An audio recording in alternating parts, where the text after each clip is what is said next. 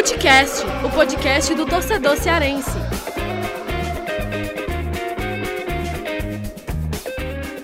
Vem que vem com a gente, rapaziada. Futecast, começando mais um episódio. Eu sou Lucas Mota, tô hoje acompanhado por Thiago Minhoca, o mago dos números. A gente está gravando aqui em pleno feriado para já abordar uh, um resumo desse primeiro turno do Campeonato Brasileiro. Lembrando que Ceará e Fortaleza tem jogos ainda a completar né, desse primeiro turno, jogos atrasados, mas é, pelo menos no comparativo aí com 2019, Ceará e Fortaleza já, já tem aí pontuação melhor é, do que o ano de 2019, né? Já tem um melhor desempenho em 2020 do que 2019 e a gente vai abordar muito, né? Fazer um resumo dessa participação aí do Vovô e do Leão nesse primeiro turno da Série A do Campeonato Brasileiro. Antes da gente começar esse debate, né, até falar com o Thiago Minhoca, só explicar como que vai ser esse episódio, né? A gente vai dividir ele em três blocos. No primeiro, a gente vai trazer um resumo geral, fazendo esse comparativo entre 2019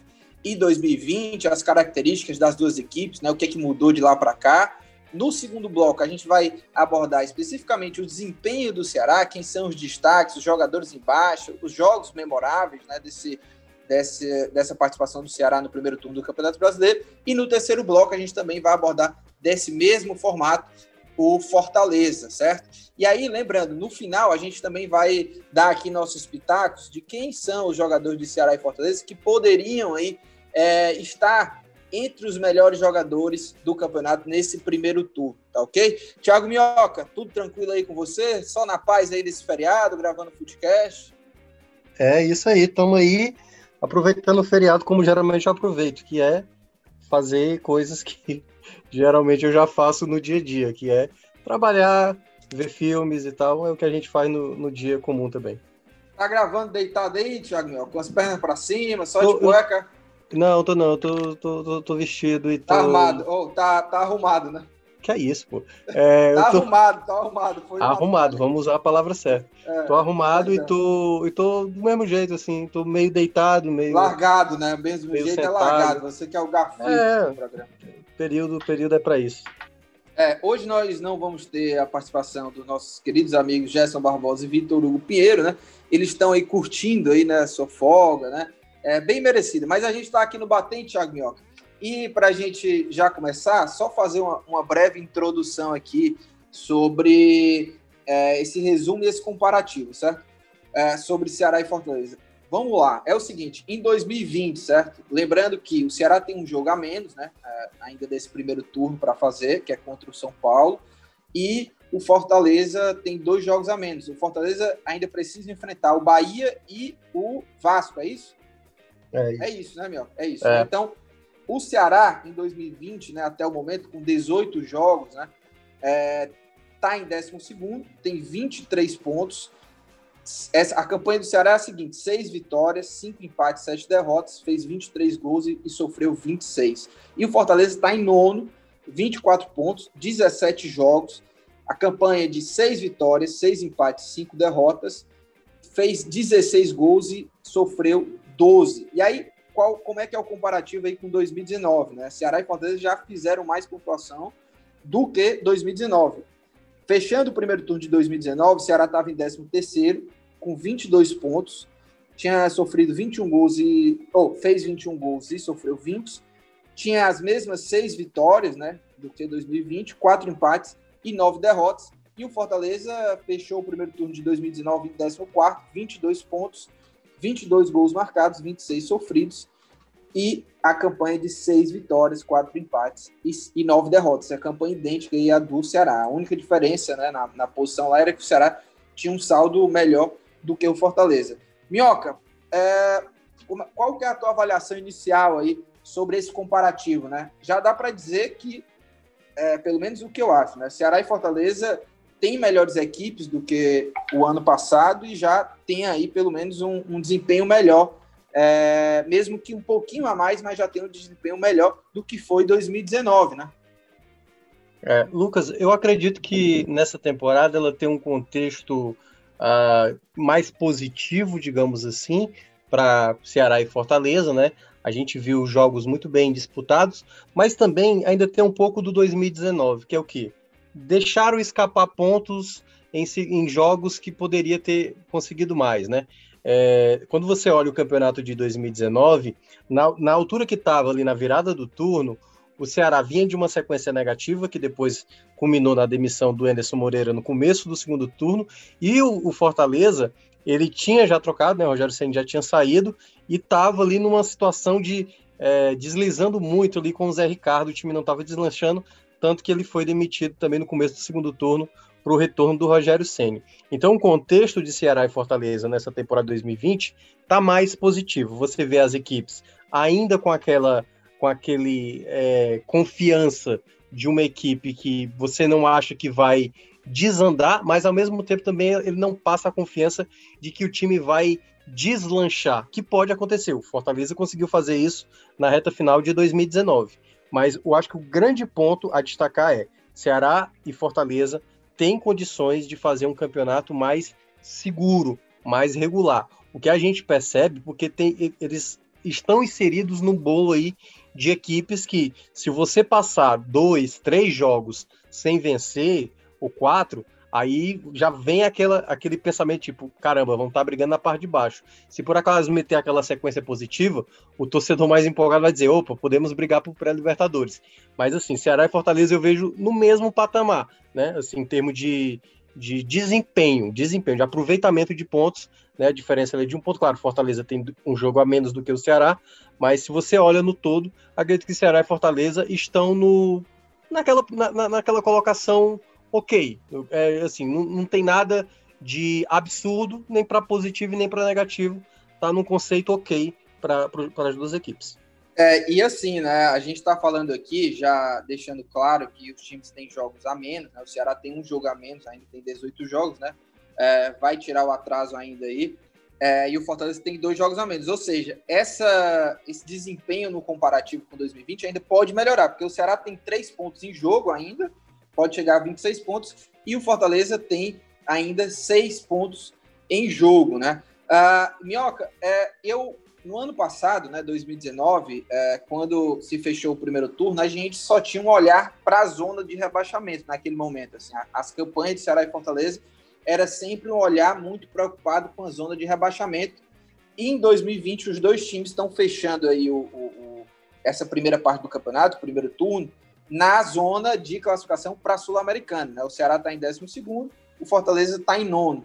É, você mesmo já falou aí né, que o, o, quadro, né, a expectativa é que realmente Ceará e Fortaleza consigam fazer um campeonato mais tranquilo do que o ano passado, é, principalmente o Ceará. Né? O, Ceará, o Fortaleza conseguiu deslanchar no segundo turno, mas principalmente o Ceará que é, fez uma, uma campanha muito ruim em 2019, né, até o último momento ali, brigando para não cair mas até o momento, pelo menos em termos até de desempenho, o que a gente vê é que é, o ano de 2020 pode ser muito diferente aí para o Ceará, Fortaleza até pode repetir também a mesma campanha, ou seja, o cenário, os cenários são positivos e eu também vou contigo. Eu acho que são, as equipes estão muito parelhas e parelhas no sentido positivo até, né? Porque as duas estão aí em boas posições fechando esse primeiro turno. Agora, Minhoca, eu estava olhando aqui, é, fazendo um comparativo com 2019, por exemplo, a zona da degola em 2019, fechando o primeiro turno, né, o 17 é, tinha 18 pontos. Em 2020, o 17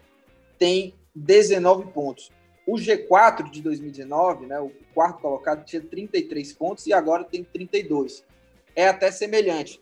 O que não é tão semelhante assim é a parte ali desse bloco, justamente onde hoje estão Ceará e Fortaleza, que é esse bloco aí entre o sétimo e o 12 colocado essa zona de classificação para a Sul-Americana. Por exemplo, é, em 2020, né, o Ceará, que é o 12, tem 23 pontos. Lá em 2019 era essa mesma pontuação também, o Vasco em 12, 23. Mas quando você vai analisar ali o pessoal que está em, décimo, ou, em sétimo colocado, o Bahia, já tinha 31 pontos, o oitavo 28 pontos, o nono 27 pontos. E Agora, em 2020, não, né? O sétimo, que é o Palmeiras, por exemplo, ainda tem 25 pontos. O esporte, o oitavo, tem 24 pontos, assim como Fortaleza. É, dá para tirar algum tipo de conclusão, até mesmo nas projeções aí para o segundo turno. É, o campeonato está mais embolado, é, já existe projeção de zona de, de degola. Como é que está a tua análise para isso? Eu sei que você é um maníaco do, dos números, né? O mago dos números. Maníaco Como é que você está é... olhando isso aí? É, maníaco é muito pesado. Cara, é, assim, é, é uma pontuação que até quando fazer paralelos, assim, com, com até a temporada passada é difícil, porque na, no ano passado, quando fechou o turno, todo mundo tinha 19 jogos. Todas as equipes tinham 19 jogos. Não tínhamos jogos atrasados. Dessa vez, a gente está gravando aqui antes dos jogos da segunda-feira, né? É, a gente tem, nesse exato momento da gravação, a gente tem 10 jogos faltando para fechar a, a, a 19 rodada, né? Eram para ter 190, a gente está com 180. Então, assim, quando terminar esses jogos da segunda-feira, da 19 rodada, ainda estarão para realizar oito jogos, e desses oito jogos, só dois foram remarcados, que são jogos do Fortaleza, que terá logo no começo aí do segundo turno.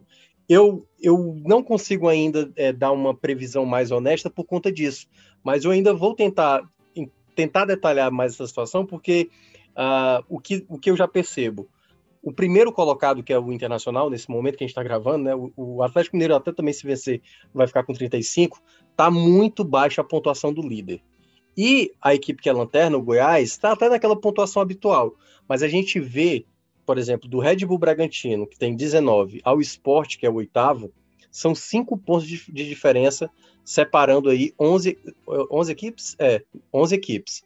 11 equipes separadas aí por apenas é, cinco, cinco pontos de diferença. E isso numa Série A, por isso que eu falei, você mantendo ali três, quatro jogos sem ganhar, ou você tendo uma boa sequência em três, quatro jogos, como foi o caso do Fluminense, o Fluminense né, teve uma boa sequência e já foi lá para quarto colocado. Faz a equipe saltar muito rapidamente ou criar um problema rapidamente. Essa, essa pontuação, né, eu acho que não muda muito para mim a avaliação de Ceará e Fortaleza na hora de você pesar na meta estabelecida, que é a permanência. Acho que Ceará e Fortaleza tem que ter sempre cuidado com isso e podemos ter, e aí por isso que eu falei dessa pontuação baixa do líder do campeonato, da outra vez que a gente teve uma pontuação tão baixa de um líder ou dos líderes do campeonato no primeiro turno foi em 2009. O que é que isso significa? Que em 2009 essa pontuação baixa dos líderes gerou mais pontos para outras equipes. Naquele ano, o Curitiba caiu com 45 pontos.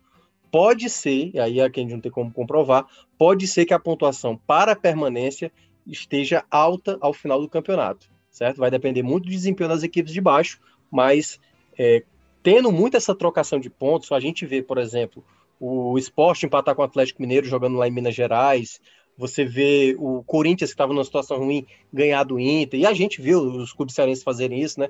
Fortaleza bater o Flamengo, é, desculpa, bater o Atlético Mineiro, bater o Inter, o, Ceará batendo o Flamengo.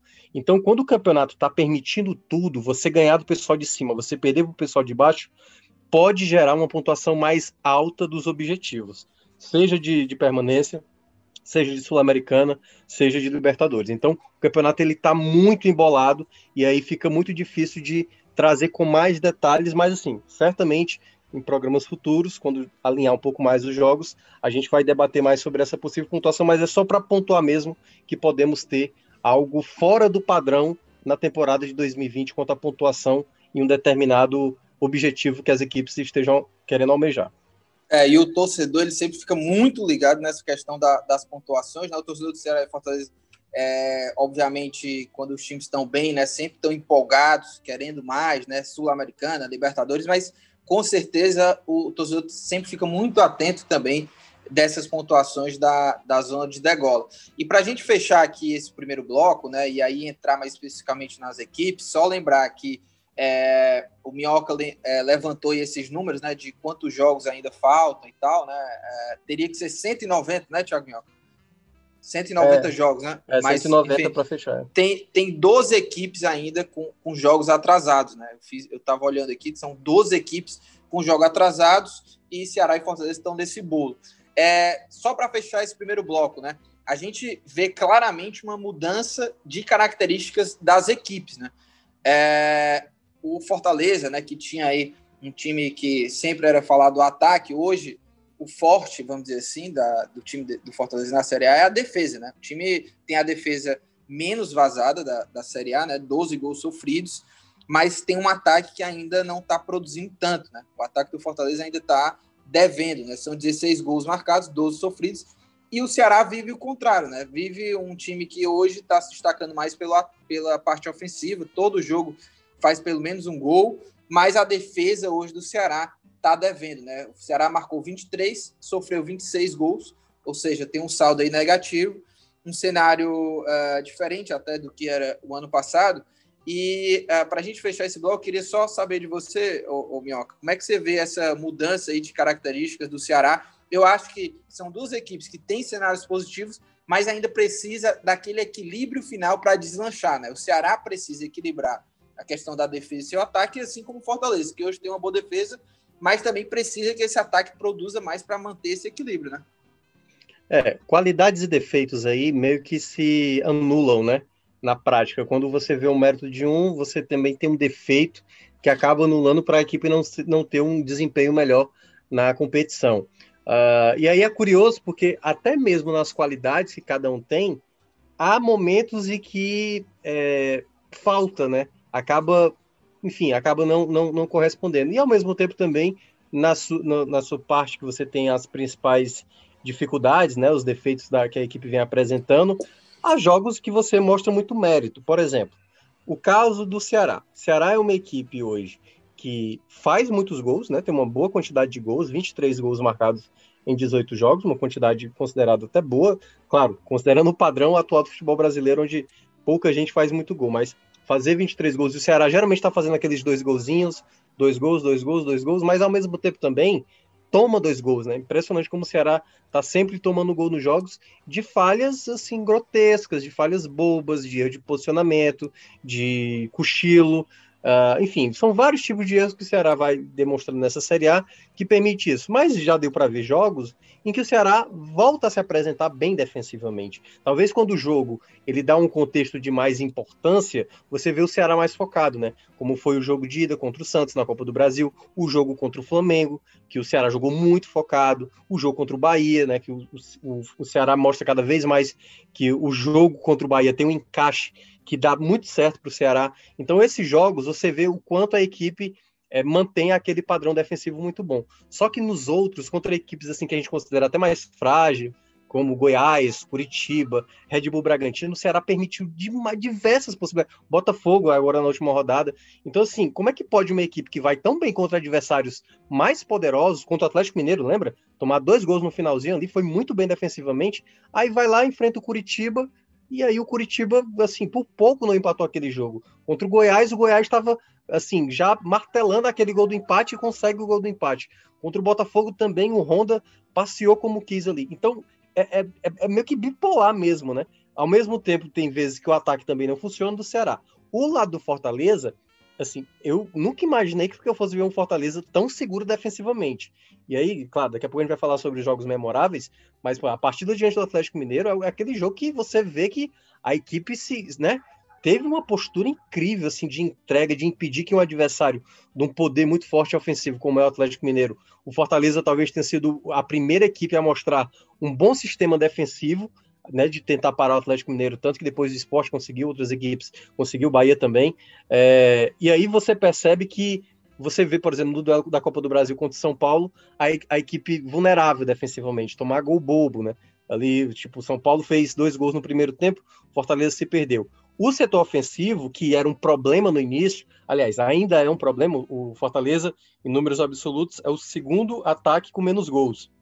Mas, ao mesmo tempo, melhorou ofensivamente. Você vê que o David está é, é, tá rendendo mais, o Oswaldo voltou a se apresentar bem, né? você vê que o Yuri César tem entrado melhor, está mais regular. Então, perceba, é sempre uma coisa quando tá bem, a outra começa a piorar. Então nunca tem uma, um momento assim, quer dizer, já teve, né? Mas assim, nunca tem aquela coisa mais constante, sabe? Três, quatro rodadas em que a defesa tá bem e o ataque tá bem. Então tá sempre assim nessa oscilação, o que é natural, né? Porque são equipes que têm assim um investimento mais baixo e acabam sempre compensando aí com algumas boas partidas, outras não tanto. É, e para a gente entrar né, mais profundamente aí sobre as duas equipes, a gente vai entrar no segundo bloco aí para a gente falar é, sobre o Ceará e trazer um pouco mais do que, que o Alvinegro apresentou, destaque, jogadores embaixo, jogos memoráveis, desempenhos da equipe. E aí no terceiro bloco a gente fala do Fortaleza.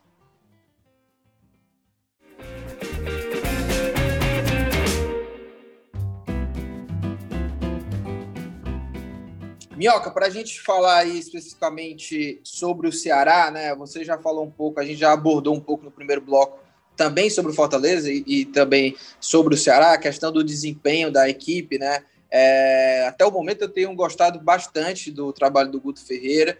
É claro, falta ainda esse equilíbrio, mas parece estar mais próximo do que um trabalho que está é, tá longe de, de, se encaixar. Né? Pelo contrário, o Guto vem fazendo um trabalho até agora sólido e até o momento né, vai dando certo aquele planejamento do Ceará, de, de o, o Jorge Macedo sempre fala que o Ceará para 2020 fez uma estratégia diferente, já tentar montar uma equipe forte desde o começo é, e tentar fazer uma Série A mais tranquila, né? Pelo menos, óbvio, tem ali os seus tropeços, mas até o momento, né?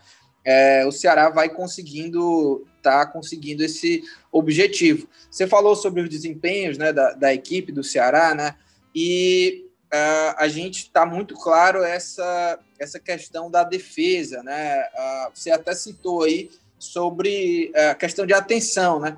Mas eu acho que vai além disso, né? Claro, eu, eu concordo que quando o Ceará pega uma equipe que já se sabe que vai ser um confronto mais difícil, parece que o time joga de uma maneira, e a defesa até consegue bem, né? Foi assim contra o Flamengo, não sofreu nenhum gol contra o Flamengo. O Santos mesmo aí na Copa do Brasil, a gente está falando mais de Série A, mas é, contra o Santos na Copa do Brasil, o Ceará também não tomou gol. É, eu acho que passa, e eu falei isso também no Futebol do Povo, também um pouco sobre a mudança da postura da equipe. Antes o Ceará era um time que simplesmente dava a bola para o adversário e apostava tudo na transição, e hoje o Ceará já é um time que sai mais, que busca mais o ataque, e aí eu acho que foi nesse momento de transição aí, de mudança de postura do time, que houve um desequilíbrio do sistema defensivo para o sistema ofensivo. Você pensa diferente ou você pensa uma, um, ou você tem uma outra análise também sobre isso? É, o que o deu para ver, assim, para mim a grande evolução do Ceará dos primeiros jogos, os primeiros jogos, por exemplo, assim, os, os primeiros mesmo, né, assim, acho que as quatro primeiras rodadas, o Ceará não pôde contar com o jogador mais importante até então, daqui a pouco a gente vai falar sobre os destaques, mas não teve o Vina, né, e o time ficou com uma dificuldade ali de fazer gols e tudo mais, manter um pouco de equilíbrio. Mas eu estava olhando, Lucas, dos 18 jogos que o Ceará fez nessa primeira parte do campeonato, é, em cinco não foi vazado e nos outros 13, nos outros 13 jogos, o Ceará saiu atrás do placar em 12. Ou seja, que no começo do campeonato isso era um problema. Lembra que a gente até falava isso na época da Copa do Nordeste? O Ceará está sempre saindo na frente. Até a única vez que, que tomou o gol tomando atrás na Copa do Nordeste foi diante do Bahia, mas rapidamente já empatou aquele jogo lá no, naquele gol do Sobral.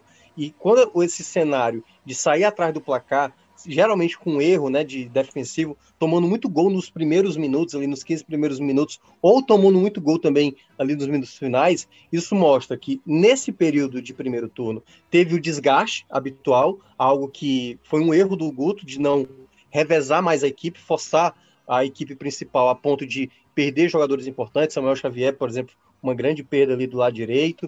Uh, e aí, isso não foi muito balanceado pelo lado do Ceará.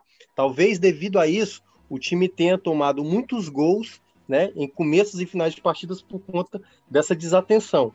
E ao meu ver, esses gols, assim, teve a evolução porque você passou a ver um Ceará de maneira é, mais é, reagindo de maneira positiva, né? Por exemplo, dos últimos sete jogos da Série A, em quatro o Ceará virou, né? E, e em um ele foi buscar o empate, que no caso foi nesse agora diante do Botafogo, né? Sai perdendo, empata, depois toma 2 a 1 um, depois vai buscar o um empate de novo. Poderia ter tido aí mais uma possibilidade de virada. A equipe agora demonstra uma melhor reação. Só que o que o Ceará precisa tentar evitar é principalmente nos duelos onde o favoritismo é dele, ele precisa colocar mais na mesa esse favoritismo. Por vezes o Ceará deixa escapar o jogo, e aí vou trazer aqui o jogo do Curitiba, em que o Ceará ele era melhor do que o Curitiba e quando faz o 2 a 1 o Ceará meio que largou um pouco o jogo. E eu achei muito arriscado, claro, os três pontos foram importantes, mas ter largado um pouco aquele jogo ali, eu achei um risco muito alto do Ceará flertar com mais um tropeço. Então, precisa ter mais atenção para esses jogos em que o Ceará ele é favorito, ter mais o controle das ações e saber segurar o jogo. É, e Minhoca, já entrando aqui em questão de destaques, né? É, eu vou já apontar meus destaques, né? O Vina, né? Esse dispensa comentários, né? O grande jogador, enfim, é, um dos jo principais jogadores desse Brasileirão aí até o momento. É, Vina, 14 gols, 13 assistências, ele é o cara hoje do Ceará. E os outros dois, assim, que para mim são, é, é, junto com o Vina, são os principais jogadores desse time até agora, né, nesse primeiro turno de Campeonato Brasileiro, são Charles e Sobral, né? É, os dois são líderes, né, dos desarmes aí na Série A, né? Quase juntos, né? Quase 100 desarmes até agora. Talvez nesse jogo aí eu não peguei o levantamento, mas podem ter até chegado a esse número de 100 desarmes juntos, né? Não, não sei, mas estava próximo antes desse jogo contra o Botafogo. É, para mim são esse, é, esses dois jogadores aí são importantíssimos para manter esse equilíbrio até de marcação e transição ofensiva, né? São jogadores importantíssimos. Eu acho que essa é a trinca, pelo menos para mim até o momento, os grandes destaques do Ceará. Coloco aí como uma surpresa boa e que pode crescer muito, que pode ajudar o Ceará muito no segundo turno, é o Chu, que apareceu no jogo contra o Corinthians e tem sido uma peça importante, tem é, feito jogos aí é, interessantes, é, até é, sido uma opção de atacante que o Ceará não, não tinha tanto assim, um jogador mais incisivo do drible, que busca o espaço, que quebra as linhas realmente com drible, né? É, e ele tem sido importante também aí é, recentemente nesse time do Ceará. Então, eu acho que o trio, vamos dizer assim, o trio de ferro é, dos destaques para mim aí, Vina, Charles e Sobral. Não sei se você pensa diferente ou se você tem um outro jogador aí também para colocar nesse bolo. Não, eu acho que o, o trio é exatamente esse. Para mim, são jogadores com saldo mais positivo. De, de presença, o Charles fazendo gols importantes, roubando muitas bolas, o próprio Sobral, né, no, assim, talvez ele tenha dado uma pequena queda, mas é o Coringa da equipe, uh, mas, assim, é, sem sombra de dúvida, o jogador mais importante no modelo tático, tanto que você vê no jogo contra o Botafogo, quando ele não atuou, muita gente considera que o balanço ali, né, da equipe em termos de defender e atacar uh, com o Sobral já cai mais ainda, e o Vina, né, cara, o Vina dispensa apresentações, assim, é, é, é um ponto à parte, sabe, assim, daqui a pouco a gente vai falar sobre a questão até do campeonato dos jogadores cearenses, mas o Vina ele tá num patamar bem acima. É, sem o Vina, a gente talvez aí o Ceará tivesse bem menos pontos. É o cara fundamental hoje. É, eu não diria uma Vina dependência, mas assim, é o cara mais decisivo, né? Assim, dá para quase dizer isso, porque é o cara que tem mais decidido jogos com passes, bolas de escanteio que ele bate muito bem, uh, gols, então nem se fala. Então é o cara mais relevante do Ceará nessa competição. Mas eu queria só citar alguns nomes assim que não vão entrar nesse, nesse pódio aí, nesse pódio de três. Mas, por exemplo, o Fabinho fez boas apresentações, Bruno Pacheco fez boas apresentações. Então, esses dois nomes assim, né? e claro, o Léo Chu que você citou, que apesar de ter jogado pouco, só jogou quatro jogos na Série A, vem demonstrando que podem acrescentar mais, né? Nesse time principal da equipe alvinegra. É, antes da gente falar aí sobre os jogos memoráveis e até mesmo os jogadores em baixa, uh, só um parênteses para uma discussão aqui. É, o, o, torcedor do Ceará cobra muito a questão do centroavante, né? Há, há aquela sombra do Arthur Cabral, né, e tal, que fez uma grande temporada 2018, 2019 foi desastroso, assim, né, em termos de o centroavante, do cara para fazer gols a gente ainda não tem, assim, na Série A, né, aquele homem matador do Ceará que tá fazendo gol em todo jogo, que tá aparecendo muito, né? O Vina é esse cara. E o torcedor do Ceará ainda fica na expectativa desse novo. Mas é, eu acho que hoje o Ceará, é, por mais que não, ter, não tenha um jogador que tá voando, assim, fazendo gols em todos os jogos, mas eu acho que o Ceará tem aí é, boas opções de desses jogadores. Chegou agora o Viseu, né? Ele ainda não estreou, é, fica a expectativa também, mas é mais um jogador aí para somar, é, veio para ser titular, mas o próprio Kleber, que foi uma boa surpresa, né? Fez gols importantes na Copa do Nordeste, dois jogos à final, voltou a marcar um golaço, né? É, e o próprio Sobis, né? Eles têm feito aí seus golzinhos, né? É, não é que o ataque está completamente inoperante, assim, em termos de centroavante, mas eu acho que é, é, tem um cenário muito mais positivo do que o ano passado. Não sei o que, que tu acha é, sobre isso do setor aí de centroavante no Ceará, mas eu, pelo menos, eu tenho um olhar positivo em relação a isso, sabe? É, assim, é porque eu acho que a temporada de 2019, né, 18 tinha o Arthur, então é um cara que entregava muito. 2019 foi uma temporada muito ruim de, de, de jogadores assim. Eu não acho, eu não acho que é algo positivo ainda para o Ceará. O Sobs ele tem muita dificuldade de jogar de centroavante. O Kleber começou bem, mas aí ficou muito tempo mesmo sem apresentar um bom futebol, tanto que perdeu a titularidade, entrou o Sobs. E o Viseu é a esperança, assim. Eu achei uma boa contratação. Só que a gente só vai poder analisar mesmo na prática quando ele entrar em campo, né? Então ainda acho que há uma lacuna.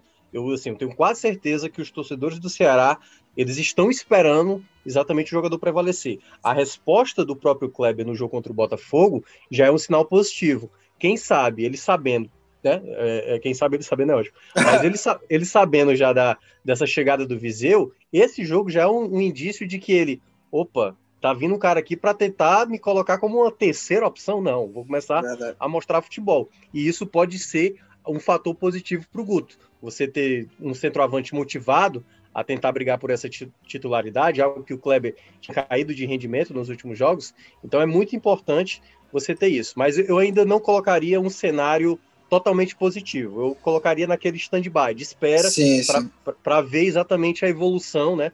Se o Kleber vai manter a mesma regularidade, se o Viseu já começa muito bem, ou se vai precisar de mais um tempo.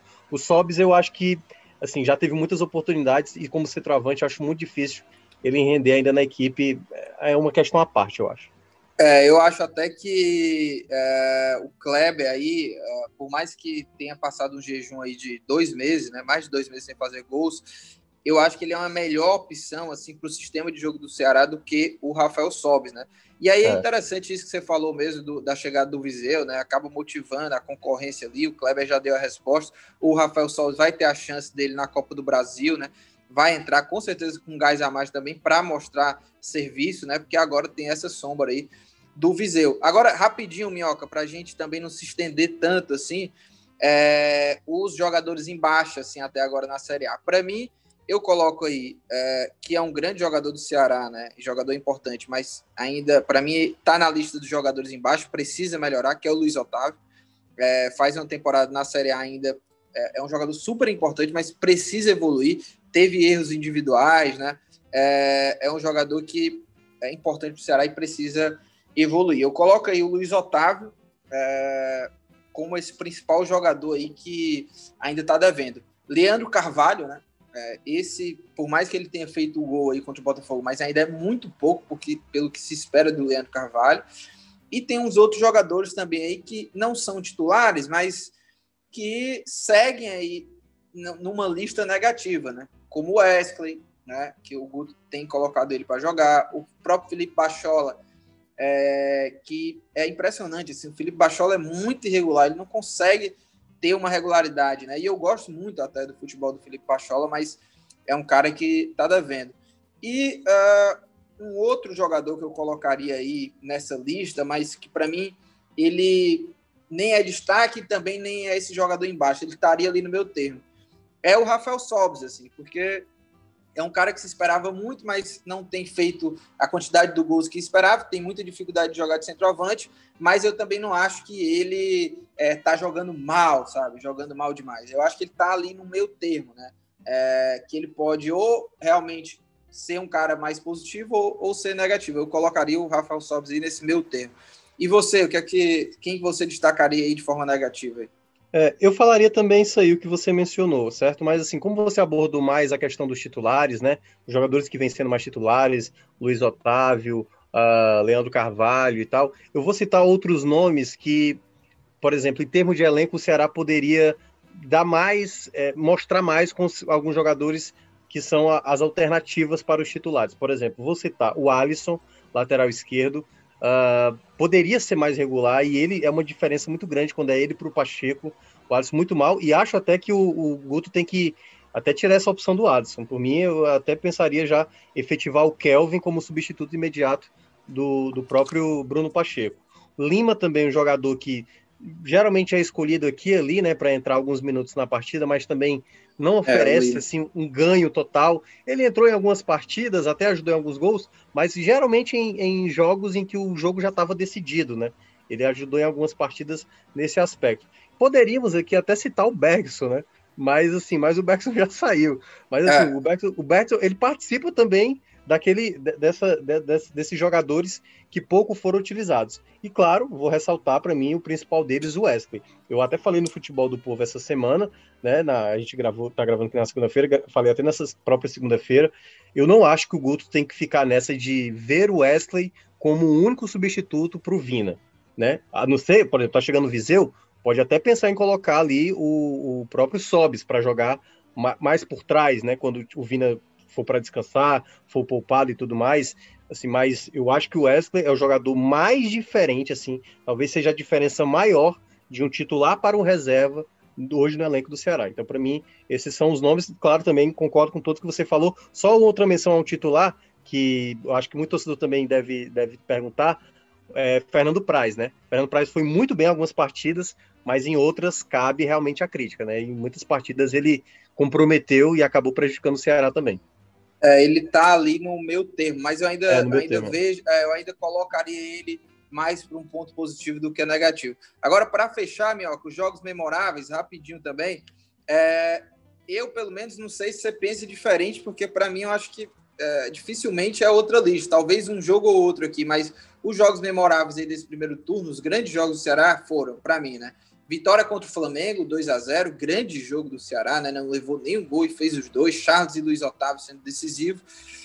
É, contra o Corinthians, jogo é, que foi um jogo é, é, bem emocionante né, para o torcedor do Ceará, e o Ceará conseguiu a vitória já no finalzinho do jogo, né, mostrou um poder de superação e de até mesmo é, é, é aquela, aquele time que não desiste, né, venceu por 2 a 1 e o jogo contra o Fortaleza no clássico 1 a 0 acho que o Ceará fez uma partida redonda dentro daquela estratégia de jogo que o Ceará é, fazia muito bem lá na Copa do Nordeste, eu acho que é, foi uma das últimas partidas que o Ceará fez, essa contra o Fortaleza, jogando naquele estilo lá, né? Aquele estilo lá foi. que mudou.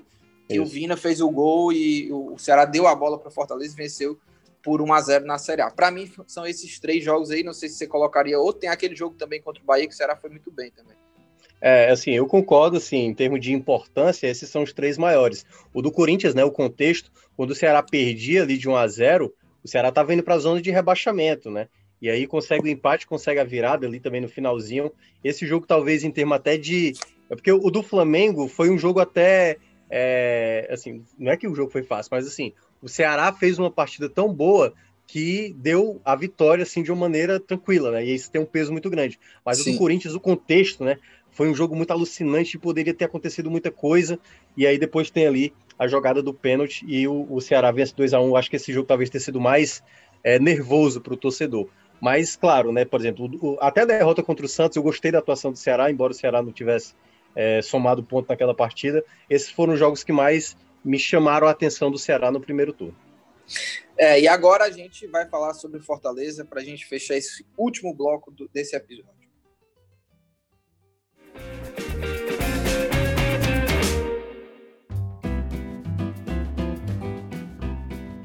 Minhoca, e o tricolor do PC, né? Vamos lá, para a gente começar a falar sobre é, o desempenho do Fortaleza, né? A gente já abordou muito também essa diferença de características do Fortaleza, é, que tem sido uma defesa muito boa e a gente em 2019 cansou de falar, né, que o Senna não se preocupava com isso, e ele mesmo nas, nas coletivas, né, falava, meio que é, é, resumindo, né, o que ele falava era que assim, o, o, meu ataque é a melhor defesa, né? Mas claramente em 2020 ele, ele abriu mão disso e, e trouxe uma atenção especial para essa defesa do Fortaleza, que tem sido muito sólido. O Paulão já explicou isso no futebol do povo, né? Que o time não é que deixou de ter a posse, de tra tentar trabalhar isso, de apostar em ter o jogo controlado e, enfim, é, ofensivo, mas agora é um time que se arrisca menos, vamos dizer assim, né? Se expõe menos, né? Então, é, eu acho positivo. Acho que, assim como o Ceará, como já falei nesse próprio episódio, acho que precisa um pouquinho de equilíbrio e o ataque funcionar mais, né? O ataque do Fortaleza ainda precisa melhorar. Tem peças importantes que não estão rendendo tanto. A gente vai falar também sobre os jogadores embaixo, os jogadores destaques desse primeiro turno. Mas eu acho que, resumindo, em termos de desempenho, é um Fortaleza que modificou a forma de jogar, é, ser um time um pouco mais contido, né, para não se expor tanto. E essa mudança de, de, de, forma de jogar não é que mudou né, tudo, né? Mas é quando é, o, o Senna hoje joga, é, por exemplo, coloca o Ronald para jogar, às vezes o Gabriel Dias, os dois, né? E tem um time mais é, forte defensivamente, um time que sabe explorar bem esses contra-ataques. Então, houve uma mudança nesse estilo de jogo. É esse o Fortaleza é, versão 2020, né, Thiago Mel? É, assim, o Fortaleza, eu tava até olhando aqui os 17 jogos que eles jogaram, os primeiros nove, né, foi é, derrota para o Atlético Paranaense, derrota para São Paulo, empate com o Botafogo, é, vence o Goiás, a primeira vitória, é, empate contra o Corinthians, vitória contra o Red Bull Bragantino, perde para o Ceará, perde para o Flamengo e, e, e, pronto. E, e vou até colocar a vitória contra o Esporte. Nesses primeiros jogos, o Fortaleza ainda era muito estável. A gente tinha o David era sendo criticado e não jogava bem, Oswaldo também pouco aparecia, o Yuri César não era regular. Uh, enfim, tinha vários problemas ali do Fortaleza, mas conseguiu suas vitórias, né? Vence o esporte, vence, vence o Red Bull e vence o Goiás. Até aí, era um Fortaleza que não, não dava muita possibilidade. A virada da chave é exatamente do jogo a partir do Grêmio. Porque naquele jogo, o Fortaleza fez um bom jogo, né? Poderia até ter saído com a vitória, sai na frente do placar. É, e aí depois vence o Internacional, empata contra o Santos fora. É, aí teve um certo, um certo tropeço contra o Atlético Goianiense, mas também era porque é um jogo após a final do estadual, aquela final maluca, né? Vence o Atlético Mineiro, um jogaço do Fortaleza, e aí vem exatamente um empate contra o Curitiba fora, um jogo que ficou meio perigoso, quase perde, vitória contra o Palmeiras e aí agora essa derrota para o Fluminense, né? Ou seja, o Fortaleza teve a primeira parte do campeonato mal e, o, e a segunda metade foi muito boa, que veio exatamente toda uma avaliação positiva do time, de que é o melhor nordestino do, do, do campeonato, de que o Rogério Senna é o melhor treinador do Brasil para alguns, né? Tanto que já cotaram ele na seleção todo esse saldo positivo da reta final do campeonato, esse último jogo contra o Fluminense, dado todo o contexto, e aí isso vale para Ceará e Fortaleza, dos erros de arbitragem nesse primeiro turno, é, o Fortaleza precisa ter ciência de que para conseguir fazer um grande feito, que mostrou isso em diversos jogos, né, jogos difíceis, é, terá que ser com muito trabalho. É muito complicado realmente para uma equipe nordestina desempenhar um bom papel. Então, quando muita gente pintou, eu sempre gosto de ponderar, né? Você sabe, você me conhece, Lucas. Sempre olha, não é que eu olho o copo meio vazio. Eu sempre gosto de ponderar exatamente por uma sequência ruim que pode surgir. E aí, por exemplo, todas as críticas que tinha no começo do campeonato passou a ser to to todos elogios quando o time é, começou a apresentar bem o que é o que é natural. Mas é importante você entender os processos, entendeu? Fortaleza ele tem um bom sistema defensivo, ele melhorou mais ofensivamente, mas ainda é uma equipe que assim não dá para você esperar que Fortaleza por ser uma boa equipe, vai estar tá sempre jogando muito bem. Ou Sim, porque, claro. Ou porque vai. Ah, não, é, é, o melhor do Nordeste, então quando enfrentar um Curitiba, quando enfrentar um Goiás, vai ganhar com a mão na roda. Não, o campeonato ele é complicado e o campeonato é a primeira coisa que eu falei quando a gente abordou lá na primeira parte. O campeonato ele está permitindo você conseguir grandes vitórias contra equipes maiores, mas também você tropeçar contra equipes menores. Fortaleza deixou escapar aí pontos contra o Atlético Goianiense e Curitiba que não voltam mais, né? Então esse, essa, essa mescla de resultados dá exatamente o panorama do Fortaleza que sim tem um potencial, tem uma estrutura e tem um trabalho do Rogério Ceni que você pode imaginar que o Fortaleza possa ser a equipe do Nordeste de melhor é, é, de melhor trabalho no final do ano. Mas é muito incerto, tanto é que a pontuação está muito próxima, né? O esporte, por exemplo, é exatamente hoje o melhor nordestino, e quem diria, né? O esporte com diversos problemas. Então, é... o campeonato, ele é muito, muito, muito mesmo. É... como é que fala a palavra? É... não é arriscado. Competitivo, é... né? É competitivo. competitivo. Mas é aquela coisa: se você der, se você der brecha, você já, já cai de novo. E se você aproveitar, você já sobe é, o próprio esporte, né, aí que a gente sabe que não tem uma equipe tão é, qualificada tecnicamente, mas o Jair está conseguindo tornar a equipe competitiva, né? E, e, você, e hoje o campeonato, é, é, é, até as vitórias, por exemplo, do Ceará e Fortaleza, contra equipes ali que estão brigando na parte de cima do título, né? Mostra um pouco disso, né? É, essa gangorra, essa surpresa do campeonato. A gente viu o Goiás, por exemplo, o Goiás bateu o Internacional. É, o esporte também, que todo mundo achava que ia estar tá lá embaixo, está aí em oitavo.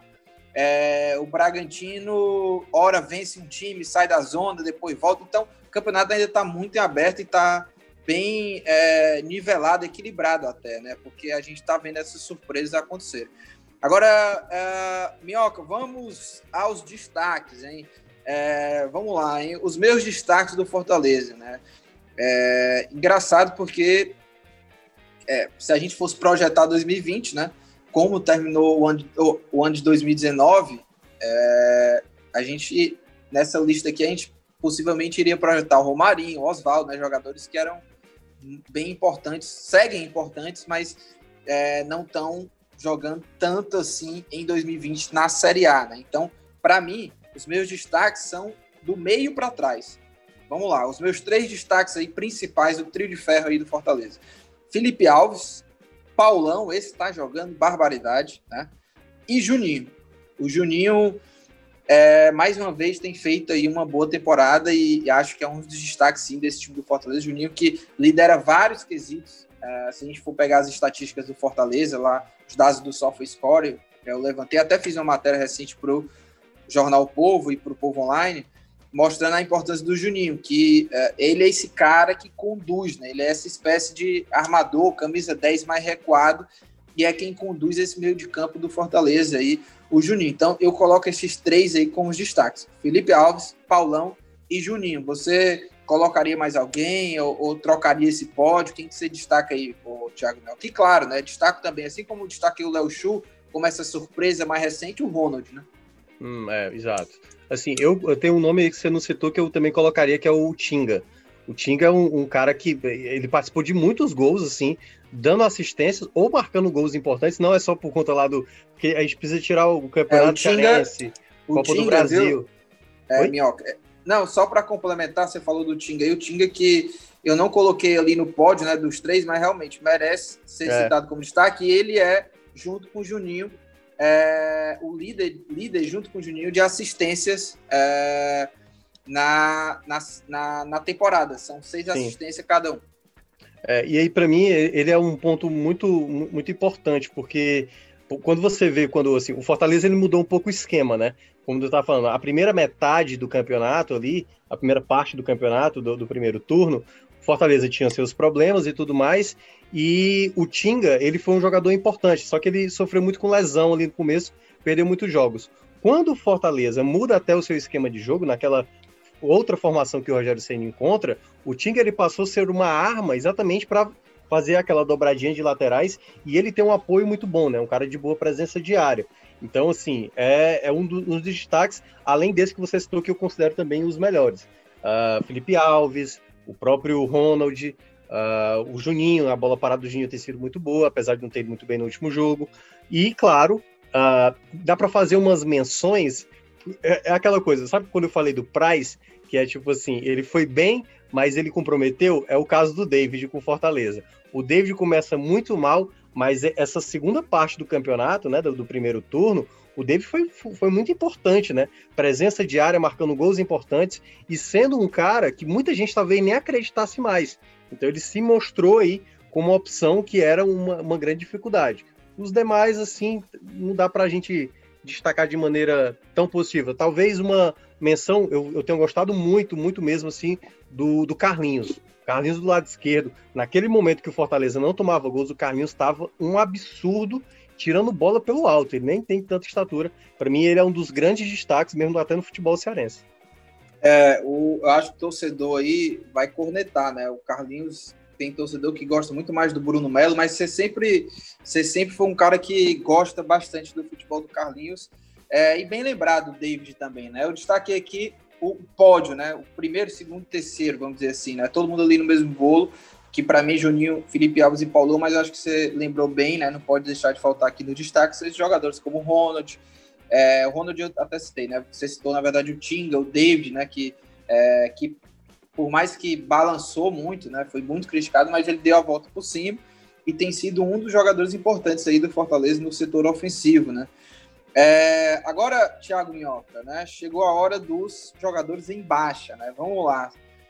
É, Romarinho e Oswaldo, é, o Romarinho menos do que o Oswaldo, mas eu acho que são dois jogadores aí que, é, assim como eu citei lá o Luiz Otávio, que é um jogador importante, mas está sendo irregular e tem hora que está falhando, eu coloco aqui no lado do Fortaleza o Romarinho e o Oswaldo aí nesse ponto negativo, porque são jogadores importantes.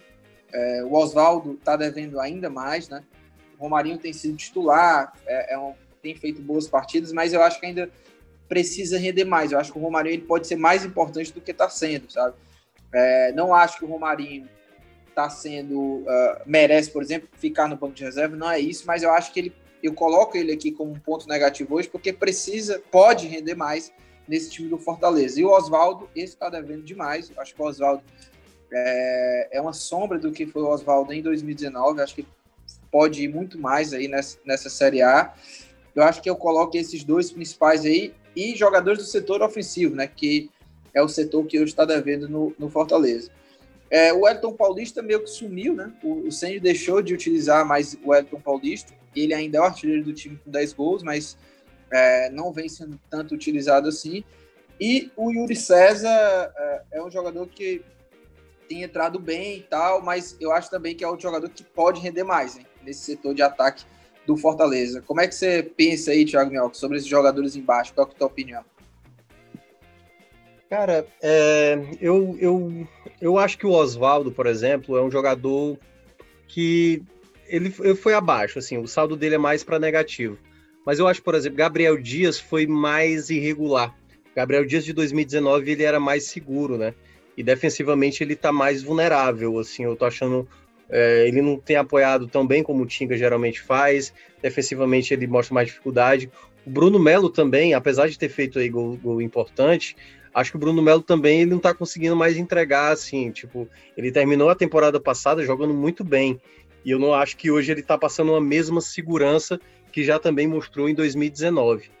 Outros nomes aí que a gente poderia estar tá pensando, talvez assim, os jogadores que não corresponderam, né? O Quinteiro também. É, não, ah, o Quinteiro eu não vou dizer não. O Quinteiro no começo ali da, da Série A ele começou mal, mas eu acho que depois ele melhorou e depois ele ficou lesionado. Então, perdeu aí uma boa quantidade de jogos, não considero o Quinteiro Uh, acho que o Quinteiro foi, foi pior na Copa do Nordeste do que propriamente na Série A. É, uhum. mas, por exemplo, as opções que o CN tentou colocar para dar mais possibilidades, o Fragapane tá para sair, né? Tá, é, parece até que o Talheres, lá da Argentina, vai o contratar. Exato. E, é, e, por exemplo, o Mariano Vasquez também pouco utilizado, o que mostra também que o futebol dele não tá bom. Deixa eu ver se eu lembro mais alguém. É basicamente esses, assim. O, o próprio uh, jogadores assim do setor ofensivo, meio que, né, o Elton Paulista começou bem, depois perdeu espaço, o David começou mal, depois terminou bem, o Ederson não é utilizado, acho que basicamente mesmo são, são esses nomes. Eu acho que não estou esquecendo de ninguém não. Marlon não dá para esperar muito, então em termos de expectativa e entrega, acho que foi. Eu tenho até gostado do Marlon. Tá, é, tá na média, eu acho que é, tem até, acho que até um saldo mais positivo. E é isso, eu acho que os pontos negativos são esses, assim. Os laterais, né, Gabriel Dias e Bruno Melo, e Fragapane, esses caras assim foram, Mariano Vaz são os jogadores que mais colaboraram assim, em termos de negativo. Porque o Romarinho, eu não acho que ele tenha sido ido tão mal perante a isso, não. Eu acho que o Romarinho, apesar de ter caído o futebol dele, acho que ele ainda consegue se salvar pelo é. começo ali do campeonato. Não, sim. É, eu coloco o Romarinho aqui entre meus pontos negativos, mas pela capacidade dele de entrega e eu acho que ele pode ainda entregar muito mais no Fortaleza. Agora, Mioca, para a gente fechar aqui, vamos lá, né? Jogos memoráveis do Fortaleza. É, assim como foi o do Ceará, que eu acho que foi muito fácil de colocar um, os três jogos melhores, memoráveis, assim. O do Fortaleza, para mim, também é muito claro. É, é, a vitória contra o Palmeiras, 2 a 0 contra o Atlético Mineiro, 2 a 1 Esse eu acho que foi o principal jogo mais memorável até agora no primeiro turno do Fortaleza, pela pela dificuldade, um a menos, e foi lá e venceu. E o jogo também do Internacional, o jogo venceu por 1 a 0 golaço do Felipe, é, que foi um dos últimos jogos que a gente viu, assim, o quarteto ofensivo ali do, do Fortaleza jogando e o Fortaleza vencendo, né? Naquele jogo ali, até o Elton Paulista foi, foi titular, né? Foi Romarinho, é, Oswaldo e o Elton Paulista. Oswaldo, Elton Paulista, não, na verdade foi Oswaldo, Elton Paulista, David e Romarinho. Você pensa diferente aí desse, desse trio aí? É, é, eu, eu acredito mesmo que esses foram jogos mais é, relevantes, né, em termos de, de, de, jogo mesmo, que o Fortaleza conseguiu imprimir. O maior deles é o do Atlético Mineiro, assim. O, a, naquele atual contexto, o Atlético Mineiro, porque tudo bem, depois daquele jogo do, do Fortaleza, como eu estava dizendo, né? Perdeu para o Bahia, empatou com o esporte, aí, digamos, muita gente começou a falar: ah, o Atlético Mineiro não é lá essas coisas. Mas o Atlético Mineiro que veio enfrentar o Fortaleza era um Atlético Mineiro líder do campeonato, assim, considerado um grande favorito. E o Fortaleza, o contexto da partida, né? Perder o Felipe no primeiro tempo, aquele jogo foi assim, da, é daqueles memoráveis de que daqui a 10, 30 anos o torcedor do Fortaleza vai dizer, cara, teve um jogo lá em 2020 que a gente com o jogador a menos enfrentou os caras que era o líder, o melhor ataque dos caras. A gente estava com, com, a defesa muito boa, o Paulão jogou demais, o Ronald jogou demais. Esse será aquele jogo relembrado por muito tempo. Talvez um dos melhores jogos de equipes nordestinas nessa Série A foi esse Fortaleza 2, Atlético Mineiro 1. É, e aí, claro, entra o do Palmeiras, né? Que tudo bem, aí já era um Palmeiras mais fragilizado, o Fortaleza num ótimo momento. Fortaleza fez 2 a 0 mas poderia ter feito bem mais. Foi um jogo bem dominante, Fortaleza muito seguro nesse jogo. E o jogo contra o Inter. O Inter não veio com ataque titular, né? Veio até com alguns é, jogadores titulares ali do meio para trás, mas o Fortaleza fez um jogo assim muito atento, né? Esperando o momento certo para dar a brecha, e aí a brecha veio exatamente para o Felipe fazer o gol, então foi um, um, resultado muito importante. Então, esses também eu concordo, foram os três melhores, os jogos mais memoráveis assim do, do Fortaleza nessa, nessa campanha. E Thiago Minhoca, só para a gente fechar esse terceiro bloco, antes da gente ir para dicas aleatórias, né? É, vamos lá. Eu falei no começo do episódio, né? Que a gente ia citar aqui nossa opinião de quem poderia, né? É, se encaixar entre os melhores do campeonato, brigar ali por uma posição ali do, uh, da seleção, vamos dizer assim, do campeonato.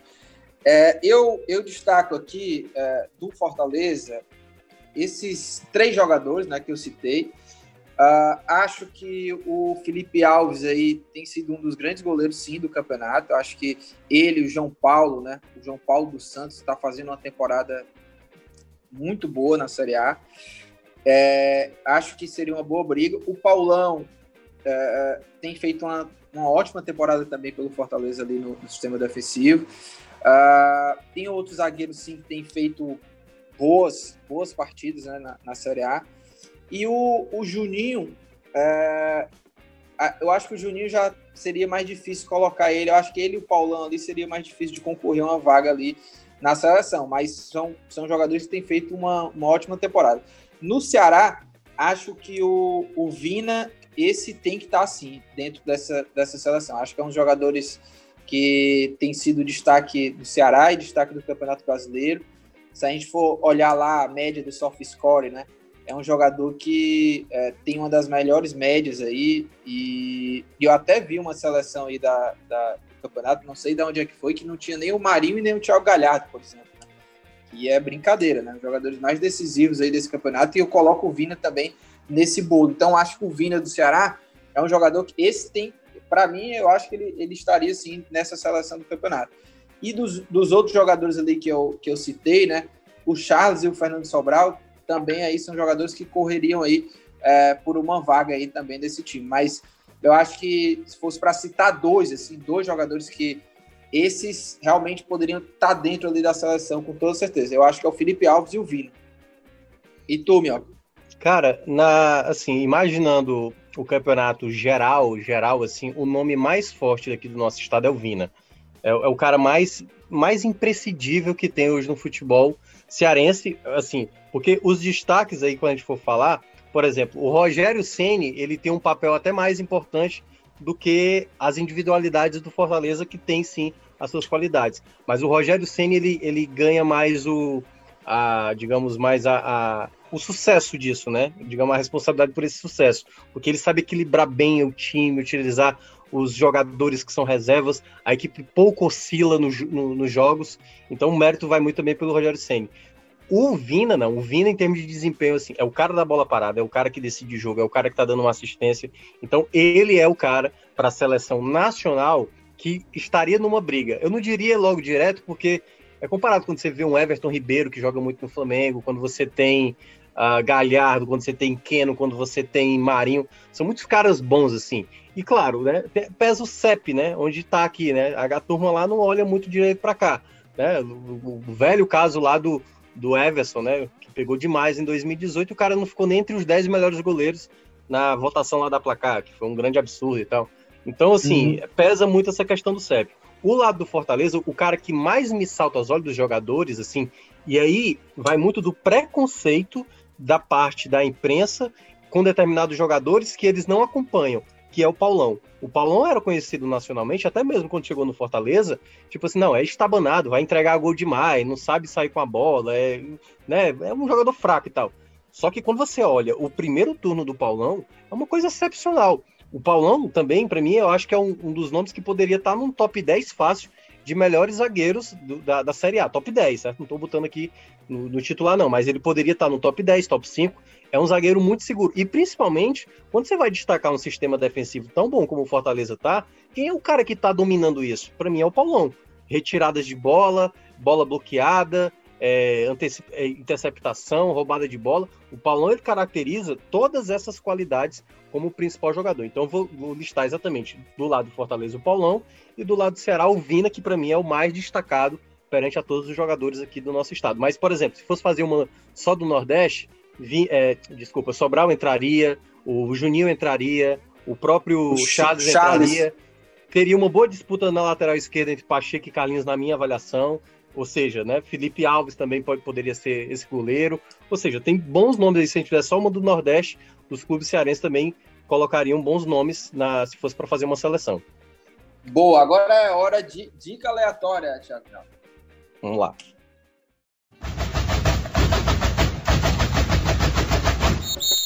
Minhoca, para a gente fechar aí, é, dicas aleatórias, né? Eu uh, pensei aqui em qual dica eu daria, né? É, porque eu assisti filmes aí nesse fim de semana, é, assisti dois bons filmes, e mas eu vou indicar aqui dos filmes que eu assisti o novo filme do Borá. Eu até fiquei em dúvida se eu tinha indicado o filme do Borá na, no episódio passado, mas eu acho que eu não indiquei.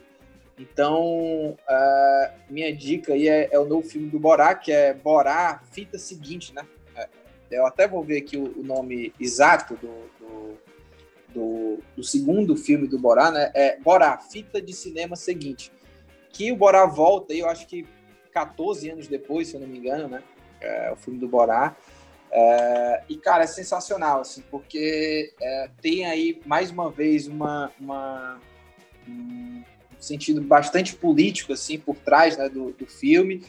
E o Borá ele é, é, coloca aí várias situações que a gente vê assim a, a conservadorismo e, e, é assustador assim você vê certas situações que, que esse filme nos coloca né? É um filme de comédia né? Aquela comédia escrachada mas é, traz aí reflexões muito importantes. Então essa aí é a minha dica. Como é, ô, ô Minhoca, como é que é o nome lá do, do, do ator, ator? que faz o É o Sacha é Baron o... Cohen. É, exatamente. Ele é ótimo. Aliás, eu, eu, acho que eu indiquei o filme. Não sei se eu indiquei aqui o, o Sete de Chicago. Sim, não sei sim, se eu indiquei. sim, sim. E é, ele tá muito ele bem também. no filme. É, ele tá muito é, bem nesse filme. É, para quem não conhece, né? É, vá lá conhecer, porque é, ele surgiu, né, com esse filme, o primeiro filme do Borá, que acho que foi 2005, 2006, por aí, né? Estourou, né, no é, caso. É, começo dos anos 2000. E, e agora vem com esse novo filme. E depois daquele filme, né, ele se tornou um cara super famoso, né? Já fez vários outros filmes, é, não só de comédia, mas outros filmes também é, com drama. Tem até uma série na Netflix que é O Espião, né? Que é, é. também com, com ele, né? Eu nunca é, assisti essa série, mas. Bom ator. É, é, enfim, é um, é um, grande ator. Qual que é a tua dica aí, ô, Thiago? Cara, eu vou manter na linha da comédia, e aí, tipo assim, ele é, não é um, não é um dos melhores filmes do, do cineasta, que é do, do Woody Allen, mas é uma comédia que se encaixa muito comigo. Ah, bateu muito o personagem principal comigo, assim. Eu, velho Lucas Mota, serei exatamente o protagonista desse filme. Se chama Tudo Pode Dar Certo. Não sei se você já viu esse filme do, do tô, diálogo. Tô olhando, tô olhando agora aqui no Google. é, Whatever Works. Whatever Works é o, o, título em inglês. E é contando a história de um senhor já velho, né? Um senhor já de, de mais idade. Ele é muito mal-humorado. e uhum. aí aparece uma jovem, uma garota que pede para morar com ele, porque ela chegou na cidade grande, ela veio do interior. E ele disse, não, não quero, não quero ninguém na minha casa, não. Eu não quero. Tem ninguém morando aqui, não. Só que aí ele permite ela ficar e aí começa a rolar um sentimento entre ele, eles, né? Ele bem mais velho que ela. Mas é muito legal, assim, o personagem, sabe? Assim, eu me identifiquei bastante com o personagem. Eu acho que eu vou me tornar esse cara um dia, assim, entendeu? Então, é capaz de eu me tornar esse cara. Ah, eu fiquei curioso para assistir. Agora. Vê, vê só, só é, pra tu dizer é, assim, tem, Minhoca. Tem na Netflix Minhoca, o cara. O Allen escreveu baseado em ti, cara. Tem na Netflix ou não, meu? Tem no, no Prime Video. Ah, ainda bem. Tem na Amazon, então eu vou, eu vou conferir, eu vou conferir, porque só aqui da. Só vendo a capa, né? Para quem ouviu o nosso podcast sabe que o Thiago Minhoca, ele é esse cara, né? né ele já tem essa, é, essas características. Só pela capa aqui do filme, vendo esse velho, eu já lhe imagino, viu, Thiago? Tô vendo aqui. Sou eu mesmo. Tô vendo aqui. É, mas eu vou assistir, prometo que vou assistir. Thiago Minhoca, a gente vai ficando por aqui. Bora. O programa ficou redondo, hein, Minhoca? Foi legal é, abordar ficou, essa, é, Ficou, ficou um pouco longo, mas é, era até esperado, né? Porque a gente está avaliando, avaliando aqui todo o primeiro turno. Mas nos próximos programas aí, voltando o Gesso, voltando o Vitinho, a gente vai dar os assuntos aí mais nos factuais. É isso. Tiago Minhoca, um grande abraço. A gente vai ficando por aqui. É, este podcast é a realização do Povo Online, na edição nossa querida amiga Mariana Vieira. Até a próxima. Um grande abraço. Bye.